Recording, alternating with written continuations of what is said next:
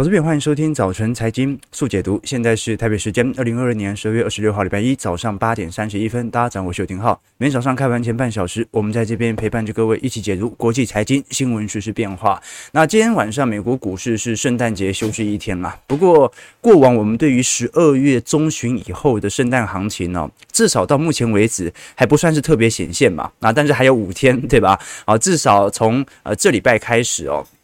一直到整个圣诞假期哦，这个美国股市整体的量能啊会比较显著的量缩。但这一段时间，通常美国股市按照历史惯性，在年末收涨的几率，标普百指数平均上涨是一点三 percent，好，一直到一月四号。所以接下来观察了，因为目前的假日购物、季节性的乐观情绪和机构的投资，呃，当前的市场报告啊，也没有说特别的悲观，也没有认为消费会极度的紧缩，但是肯定也不会太乐观了。好，毕竟整个宏观。的呃色彩一直笼罩着市场上即将消费紧缩、即将衰退的迹象。那么本周我们会看到的是美国房价的最新数据哦，这一次看到预估十月份所追踪的房价啊，美国房价应该会再跌个一趴到一点五 percent 哦，那这已经算是第四个月下跌了。我们看到从九月份开始，美国的房价就已经明显见顶了，所以观众朋友，你现很有趣哦，这个明明在过去两年经济最为差劲的是属于中国市场啊，但中国市场除了二三线城市。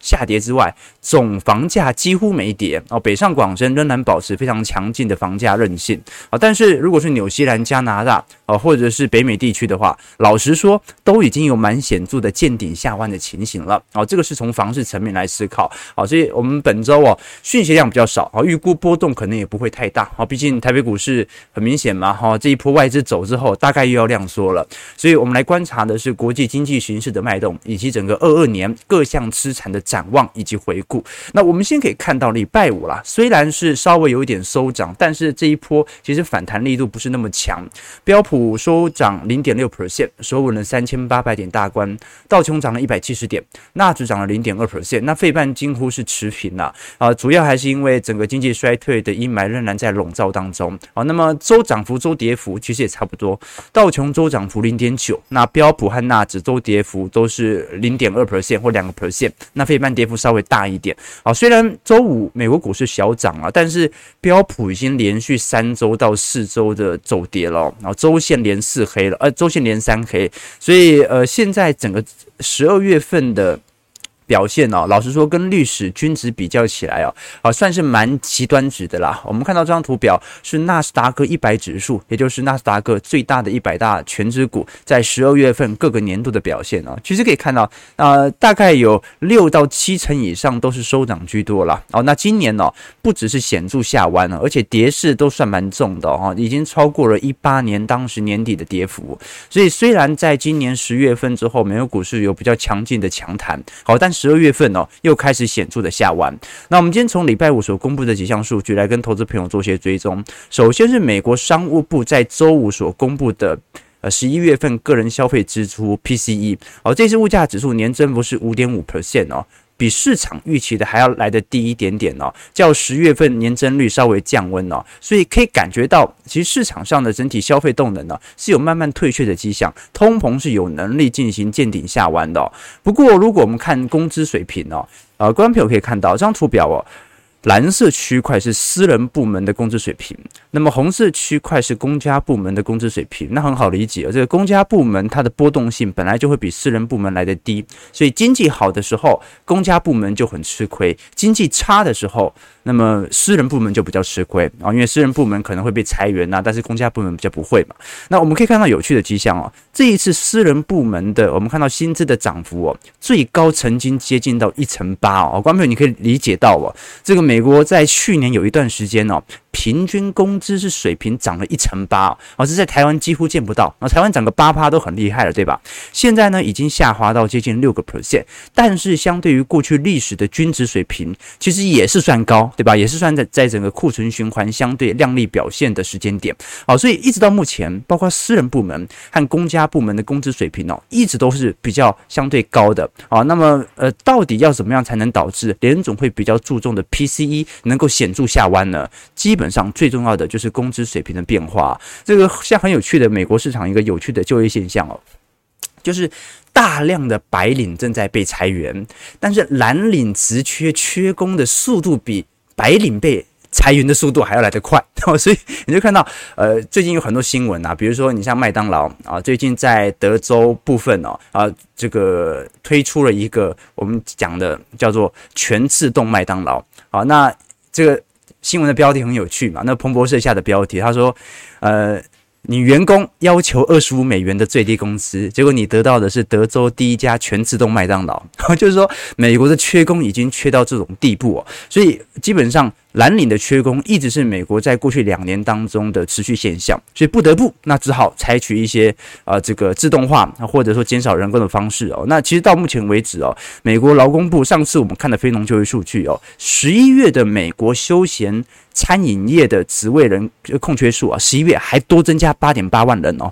十一月。美国矽谷已经裁了六万人了，结果职位的空缺数，尤其是仅仅就餐饮部门就增加八点八万，啊，所以这事实上美国的这个休闲餐饮业的目前的就业缺口啊，大概哦，大概哦，这个相对于二零二零年呐，又多了九十八万啊，这说明就是从疫情以来，美国。在餐饮业劳工的缺工现象啊，比二零二零年以前还要来得更加缺工。就是我们过去跟投资朋友提到的，这个退休潮是一个部分，那回家照顾小孩是一个部分，大量死亡人口也是一个部分。那我们过去跟投资朋友提到说，联总会他看的数据哦，他不是看单一一个月的通膨数据哦，而是取决于这个数据构不构成我们所看到的显著的下行终极趋势。所以你要预估整个升息的高点是否结束，就要去预估整个通。通膨它最坏的情况大概会延续到什么时候？那通常我们过往的经验是，只要呃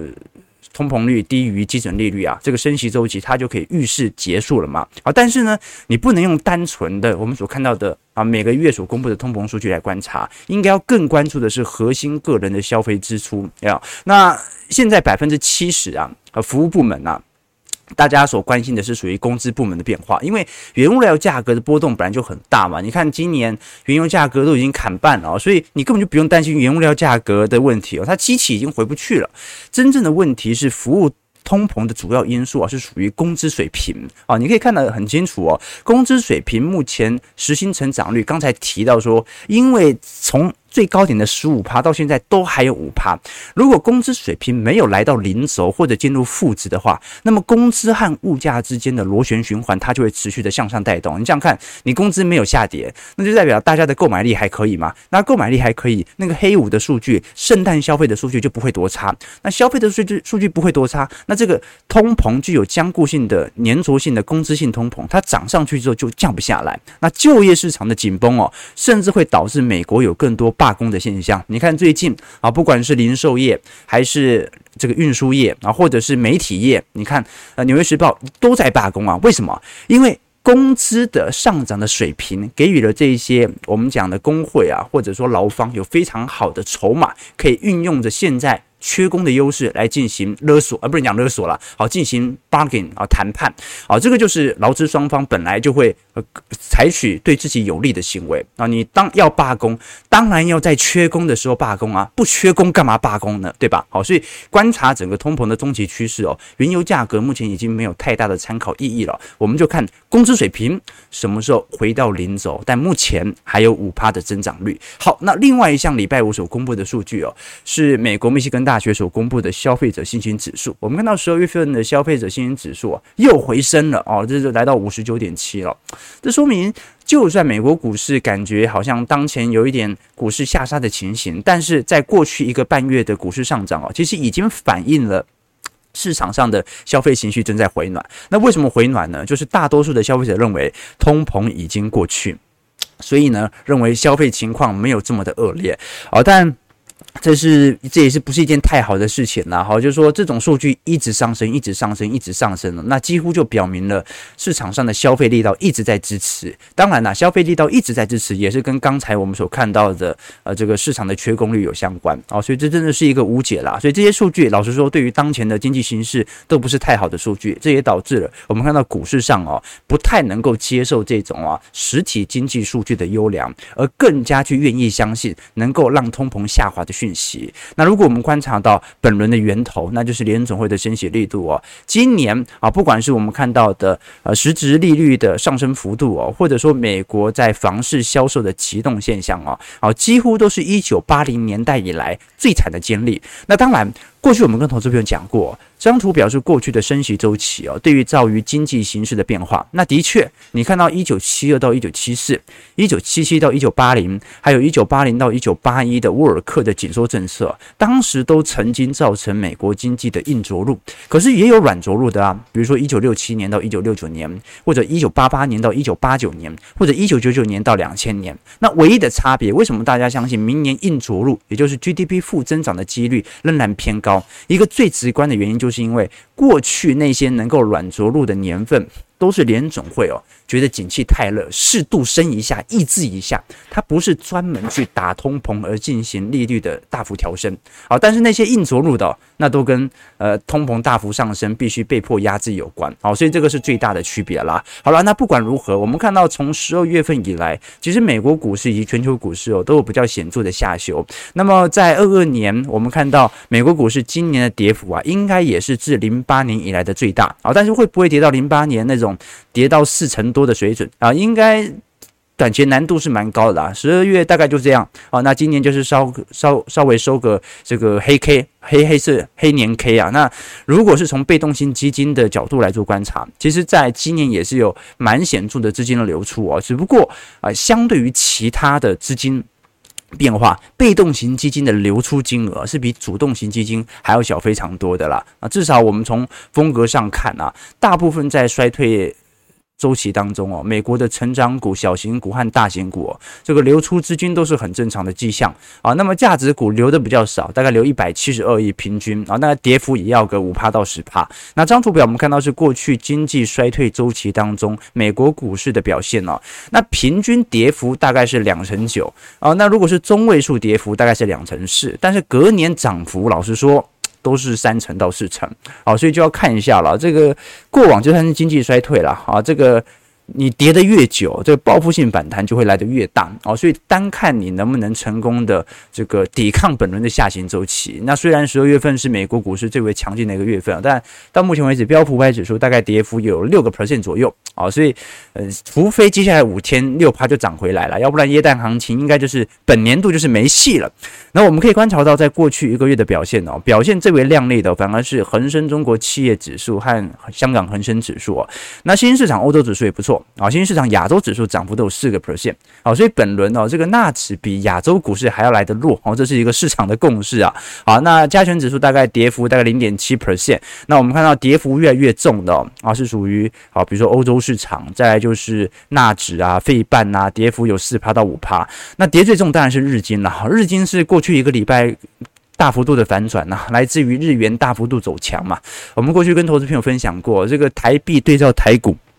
跟日币对照日股啊，那是不一样的检视方式。原因是因为台币越值钱，代表的台币计价的资产值钱，代表台股值钱。好，但是日币哦，因为它已经长期股市惯性被货币政策给主导了，所以它。并不取决于内部经济的走强，而是来自于货币政策的变化哦。所以只要日本紧缩、日本放缓宽松，那么日币、日股就会大跌啊。那么日股、日日日本央行持续宽松的话啊，日经指数就会大涨。所以今年以来，其实日股还是表现不错的啊。因为今年一整年一直到十二月以前，其实都在进行宽松政策嘛啊。所以我们看到，在过去一个月表现会是最强的，就是日元啊，再来是欧元，然后人民币、新台币涨幅有一点七 percent，美元指数过去一个月。还是贬了三趴，好，那至少就目前为止，在整个东亚市场当中哦，表现在台北股市当中还算是 OK 啦。其实今年以来表现最好的，我们过去跟投资朋友提过啊，是新加坡海峡指数，那就不多提了哈，因为它很明显嘛，啊，它是新展，然后华侨银行、大华银行这三家新加坡的金融股哦，占整体指数的比重超过四成啊，所以，呃，今年。看台北股市的银行股也知道嘛，这银行股今年表现就是受惠于利差扩大，所以表现不错。那么第二名我们看到的反而是印度股市哦。哦，那为什么印度股市在亚洲表现如此显著的领先呢？其实也跟内部的银行股有关呐。啊，这个印度资本市场当中哦，大部分的市值权重股哦，也是属于银行类股啊，比如说埃克塞斯银行，好，Industrial Industrial Bank 啊，上涨也接近四成。所以印度股市今年的拉抬哦，它也不是说。内需或者说外销有多厉害了，也就是银行股的权重比较大哦。那跌幅接下来的，我们看到像是印尼指数，它是受惠于能源概念股的，跌幅仅仅只有三个 percent。马来西亚吉隆坡指数，马来西亚产锡产石油嘛，也跌了四点八 percent。日经二二五指数哦，本来今年以来表现不错，因为来自于货币宽松政策，但是啊这两天我们看到，由于放宽 YCC 收益率曲线，跌幅来到十趴啊，上证跌了一成六，台股和韩股大概跌幅都两。成，所以今年可能就是啊，真的是进入熊市了啊。那今年跌最重的反而有趣哦，是过去一年当中，二一年表现最为亮丽的越南股市哦，今年已经跌了三十二个 percent 了。那越南股市为什么在短期内所遭受的卖压这么大呢？我们过去跟投资朋友提过，一方面呢，越南内部的通膨很高，所以采取了比较暴力性的升息态势。那另外一方面呢，越南目前正在大力的整顿房市，我进行各式各样的信用管制。来抑制房价，好，所以目前越南股市的下杀力度来得更大。我们过去跟投资朋友提过嘛，这个新兴市场哦，往发达国家的这个路程进军当中哦，往往会有房市泡沫破灭的问题啊，这个通常。一国新兴市场刚开始发展的时候啊，资本市场不健全，股票市场交易人数没有很多啊，大家都开始囤房、炒房啊，囤房、炒房一定程度之后啊，就慢慢的资金会移交到比较发达的资本市场、股票市场。那这个时候你就会发现比较显著的资金轮轮动啊。不过也要看一下越南呢，有没有产业升级的可能性，要不然啊，这个最后也有可能跟这个印度一样。啊，跟新加坡一样，最后还是金融股当道，对吧？OK，这个是大概呃全球股市的概况，我们稍微跟投资朋友多做一些理解和了解。好，我们先直接看一下呃美国市股市四大指数的变化。道琼工业指数周五上涨一百七十六点，零点五三 percent，在三万三千二百零三点。标普上涨二十二点，零点五九 percent，在三千八百四十四点哦，这都有一点在季线徘徊的现象。不过，这两天都是量缩，很明显。纳指上涨二十一点零点二一 percent，收在一万零四百九十七点。费半上涨二点二点零点零九 percent，收在两千五百三十五点。其实接下来几天的盘势哦，就算有稍微破底或者比较剧烈的波动哦。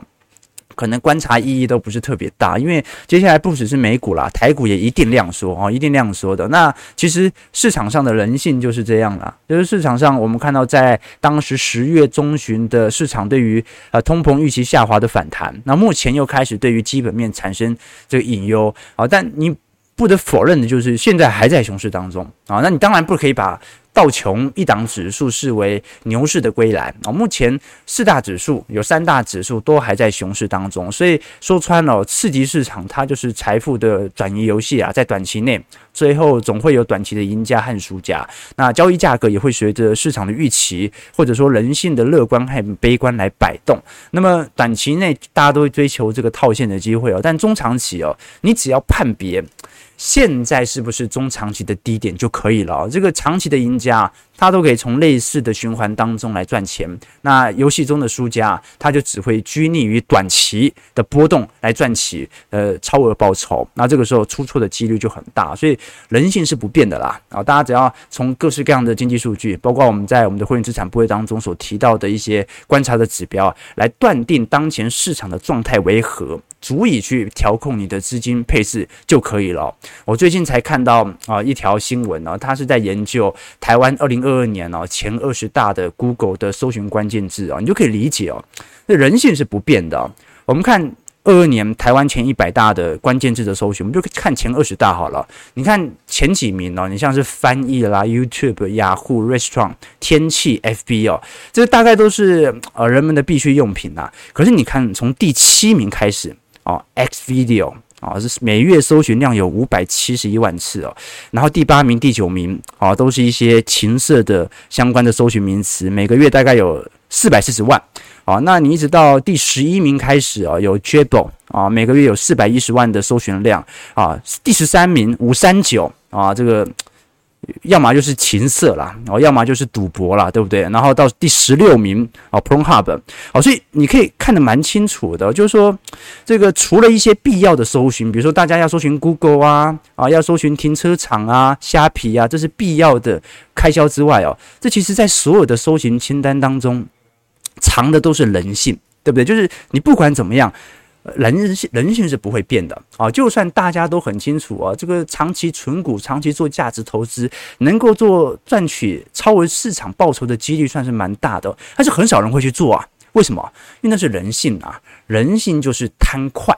贪钱。贪超额报酬，贪超越整个市场啊，所以我们才跟投资朋友一直分享啊。如果真的有每年可以年化报酬率三十趴、四十趴的投资策略哦，这个翻本的速度是非常非常快的。我们讲七二法则嘛，用七十二去除以你的报酬率，就是你股票翻本的年数啊。那你看七十二啊，假设你每年年化报酬三十六趴，两年翻一倍，两年翻一倍，两年翻一倍，你不用过几年呐，你很快就变世界首富了。但是我们一直跟各位投资朋友提到，全球前十名的富豪当中啊，只有一个是搞投资是的。其他都是实业家，都是创业家，而那个搞投资的，他还是搞价值投资的巴菲特。啊，所以观众朋友可以理解到啊，在各式各样的搜寻量当中，我们只要掌握一点，人性是不会变的。啊，就算 ETF 越来越盛行，股票市场一样会有大幅波动的时机，你只要能够掌握到大幅波动的时机，你就能够去赚取超额报酬。啊，那你也不要觉得在股票市场当中哦，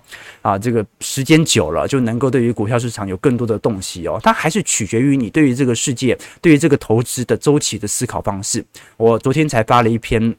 文哦，讲的是宾州大学最近有一位心理学教授叫 Adam Grant，他研究了最近在年龄和智慧之间的关系。那么研究的结果表示哦，在二十五岁到七十五岁之间，我们看到年龄和智慧哦几乎是无相关的，对不对？你看这完全是随机波动的哦，所以这说明一件事情哦，这个。笨蛋是不会被年龄给治愈的，就算你变老了，你也就是一个老笨蛋而已。智慧不是来自于经验，而是来自于他对于经验的反思。所以，观众朋友不要觉得啊倚老卖老啊，觉得在股票市场当中待久了啊，你就可以有更多的智慧对于股票的省思哦。最终，最终还是看你有没有搞懂。这个搞懂这个股票的中心的资产逻辑，你了解了这个周期的变化，你就可以理解这个事实上还是有那种稳赚不赔的方式，那就是跟人性对赌，永远跟散户对坐，永远跟情绪对坐。那如何跟情绪对坐呢？啊，那欢迎各位可以参加我们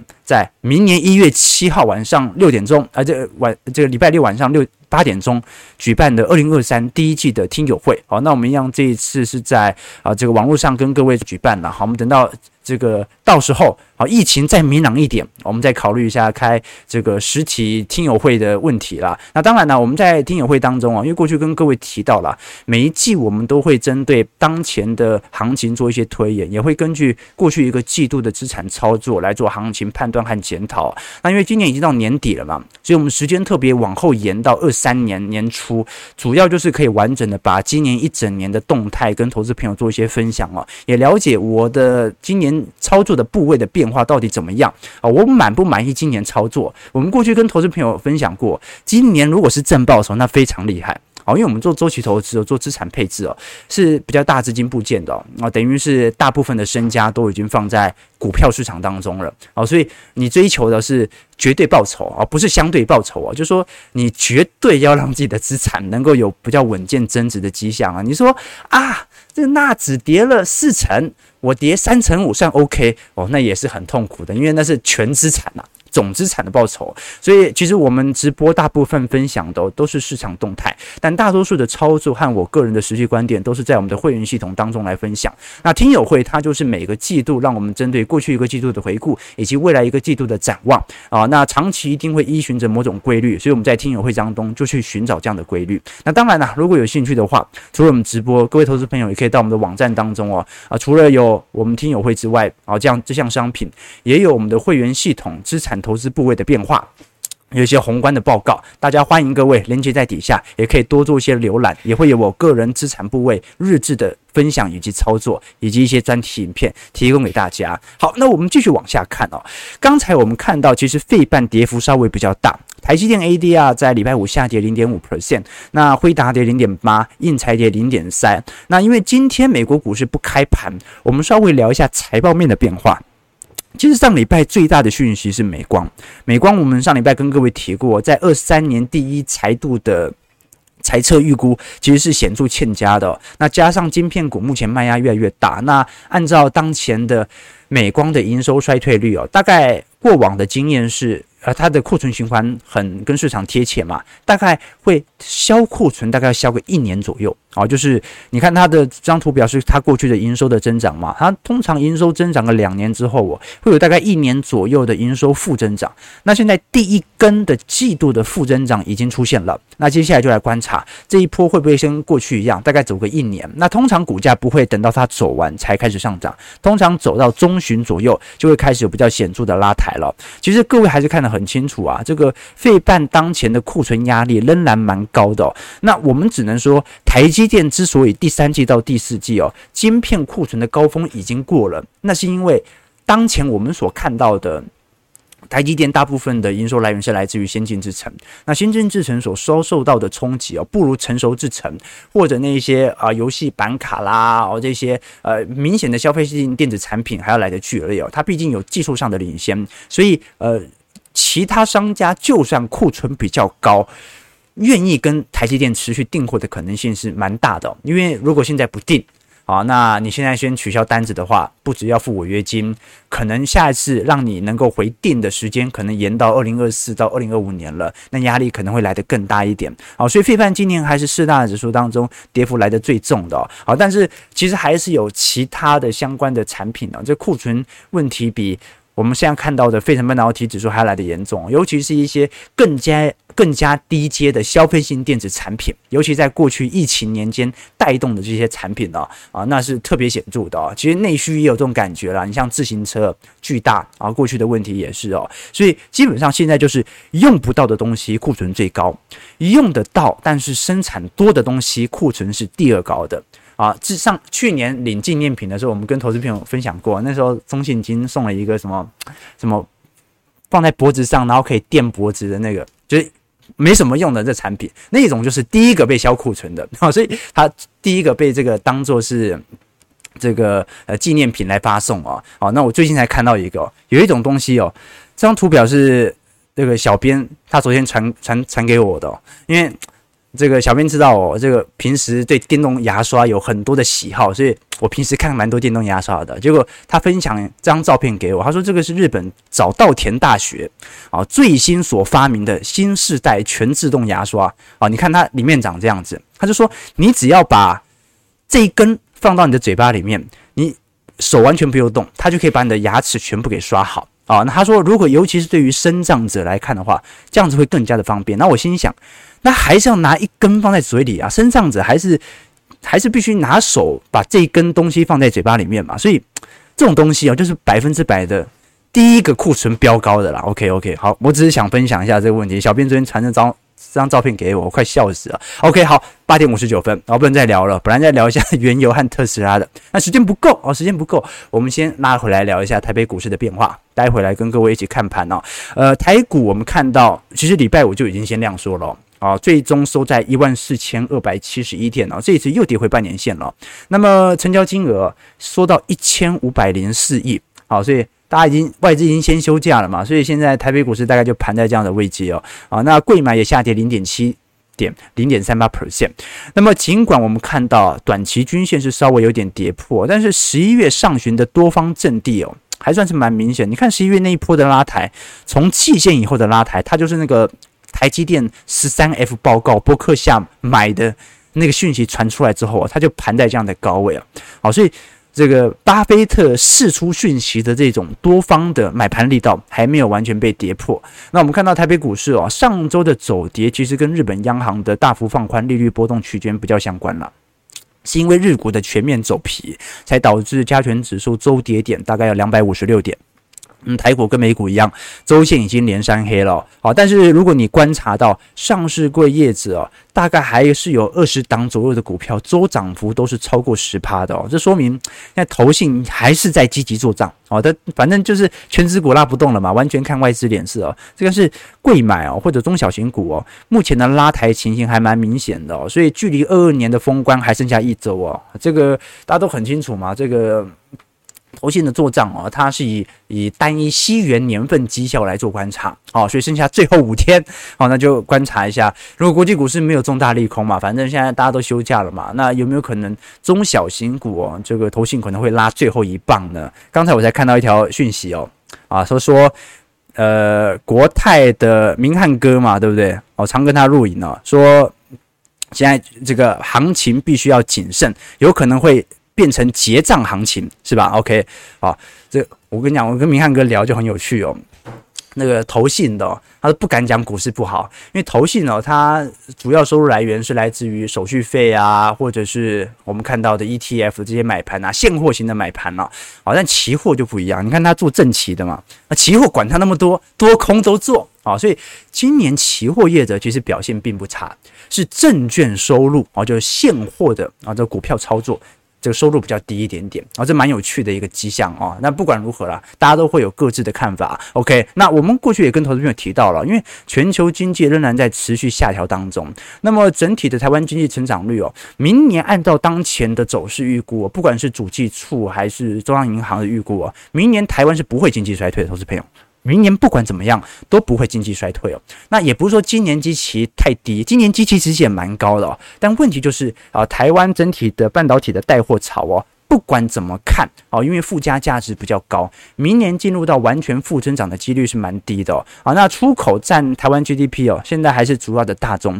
只要没有那种系统性的恶化，基本上还是能够承受得住的哦。那另外一点是民间消费的部分哦，我们看得很清楚啦。其实呃，台湾过去的民间消费啊，老实说跟经济成长放缓联动度不大。那说明一件事情就是。台湾感觉是这样啊，就是不管你外在经济好或坏，台湾人每年花的钱跟整体经济成长的变动比较没有剧烈的相关。哦，这跟美国股市就比较不一样。哦，所以你才会看到台湾过去的呃 CPI 的数据，大概就每年就是平平的。啊，不管你经济好经济差，其实都差不多。OK，但是很快，哦，这个本月份二十七号啊，明天了，十一月的景气信号灯就会出来了。那我们过去跟投资朋友提过，因为。十月份还在黄蓝灯，而且还比九月份多了一分，其实蛮意外的。所以十一月按照当前的逻辑，因为出口订单几乎是二十几趴的衰退嘛，所以应该应该哦会进入到蓝灯。那么按照景气投资法，以前邱佑上老师哦有一次跟我聊，他说这叫阿甘投资法哦，就是呃你就很。完全照着景气信号灯，可能会有点落后，但是你用这样的方式来选择整个中长期波段的低点是非常适宜的一件事情。我问他说，为什么叫阿甘投资法？他说，因为你没有看过那那部电影吗？《阿甘正正传》嘛，就是呆呆的、蠢蠢的，按照的指标乖乖投资就好。我说，我以为是看到股票跌成这样子，阿甘那受不了，对不对？好，那不是重点哈。我就说，整个景气的低点哦，它大概在明年。上半年股价就会开始完全先行的反应啊，那么按照台湾的经济表现呢，老实说，股价可能相对起来不应该比美国市场来的凶，但是因为有美元避险的问题，所以资产之间还是有可能优先投资美国股市，所以这还是可能大家要稍微关注一点的。OK，好了，我们看一下投资朋友的几个提问啊。OK，礼拜一就开车，大家会不会受不了？OK，我们没有开车，我们只是稍微从社会。的观察来跟投资朋友多做一些留意哦，人性是不变的，人性是很可怕的，所以我推荐大家没事我就去多看一些爆料公社里面的一些这个烧杀掳掠的影片哦，不是告诉你要去这样做，而是告诉你其实人性就是这样子啊，随时啊要保持好，注意自己的身体，注意自己的安全，这件事情是很重要的哦，啊不要到头来发生了才在后悔哦，像我都随时都以防身边人可能要。偷袭我啊，对不对？OK，啊，九九点零四分，不能再废话了。感谢各位今天参与哦。看一下台北股市啊，现在开盘的表现，上涨十五点，收在一万四千二百八十七点。今天量能哎一千，这样第一盘报起来一千三、一千四哦。今这礼拜可能又会出现呃两年来新低量哦，哦，说不定应该会哦。今天可能搞不好量能不到一千五百亿哦，那就好笑了，完全窒息呀、啊，没人玩了，大家先放假了。好，大家放假，那我们也优先放假是吧？好了，早上九点零五分，感谢各位今天参与。如果喜欢我们节目，记得帮我们订阅、按赞、加分享。我们就明天早上八点半，早晨财经速解读再相见。祝各位投资朋友开盘顺利，操盘愉快。